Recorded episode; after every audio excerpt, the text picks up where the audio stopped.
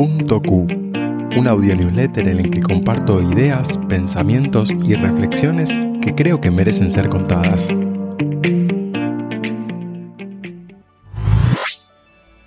Meditar no sirve. Con frecuencia recibo pedidos de ayuda para aprender meditación o mejorar la práctica.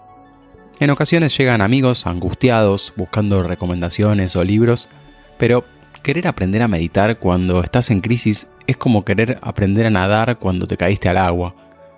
En ese momento, meditar no sirve. Al igual que con un idioma, solo sirve si lo aprendes cuando no lo necesitas urgente. Es como ahorrar cuando nos va bien en el trabajo o cuidar la alimentación cuando no necesitamos dieta. En general, lo que queremos no es aprender a meditar, sino lograr lo que creemos que nos va a dar. Relajación, concentración, introspección. Casi siempre mi sugerencia es que solo se sienten, respiren profundo y observen sus pensamientos. Ese simple ejercicio trae más conciencia sobre la situación que es un camino hacia la verdadera meditación. Equilibrio con los demás. A medida que crecemos, nuestros entornos cambian y nos rodeamos de gente diferente. Creemos que ya no vamos a ser nuevos amigos, pero eventualmente la vida nos sorprende. El desarrollo personal incluye muchas veces cambiar de ambiente, rodearnos de nuevas personas e incluso hasta limitar o cortar relaciones. Ya sea con familia, amigos, parejas, colegas, compañeros o cualquier vínculo, es fundamental revisar cuánto nos aportan y cuánto les aportamos para mantener el equilibrio. Si damos demasiado y recibimos poco, estamos en deuda con nosotros mismos. Si recibimos demasiado y damos poco, estamos en deuda con el mundo. Para algunos, y acá me incluyo, sociabilizar involucra un gran esfuerzo emocional. Para otros, es natural. En cualquier caso, todos tenemos algo que aprender de la búsqueda del equilibrio, que va a ser distinto para cada persona. Misterios eleusinos en la antigua Grecia existía un rito de iniciación anual en culto a las diosas Demeter y Perséfone que se celebraban en Eleusis, cerca de Atenas.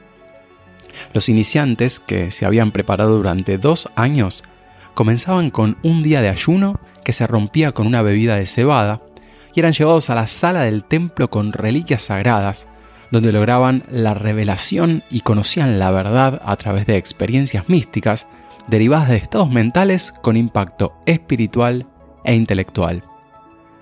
La teoría más plausible para explicar los resultados, aunque controvertida, apunta a un ingrediente psicoactivo en la bebida, el cornezuelo del centeno, un hongo relacionado con la sustancia LSA, que es la amida de ácido delisérgico, que es el precursor químico del famoso LSD. Al parecer, no hay cultura antigua que no haya hecho uso de las sustancias psicoactivas, lo cual es cuanto menos curioso. ¿Por qué lo leo? Andrew Uberman. Este neurocientífico estadounidense es un personaje singular. Es profesor del Departamento de Neurobiología de la Facultad de Medicina en la Universidad de Stanford y director ahí de su propio laboratorio. Y si bien no escribió libros, publicó decenas de trabajos de investigación. Hizo contribuciones en el campo del desarrollo del cerebro, neuroplasticidad y regeneración neuronal. Tiene una capacidad inigualable de divulgar la ciencia, tanto en sus redes sociales como en su podcast. Y lo que más me gusta es que trata a su audiencia como estudiantes y no como personas que solo quieren entretenerse. De hecho, él mismo aclara que busca replicar sus clases de Stanford en formatos consumibles por el público. Además, aborda los temas con precisión y detalle, y no desde las conclusiones superficiales. Sin duda, uno de mis científicos favoritos. Si crees que a alguien más le podría interesar escuchar este audio newsletter, compartíselo. Y si querés suscribirte a la versión escrita por email, te dejo el link en la descripción. Hasta la próxima.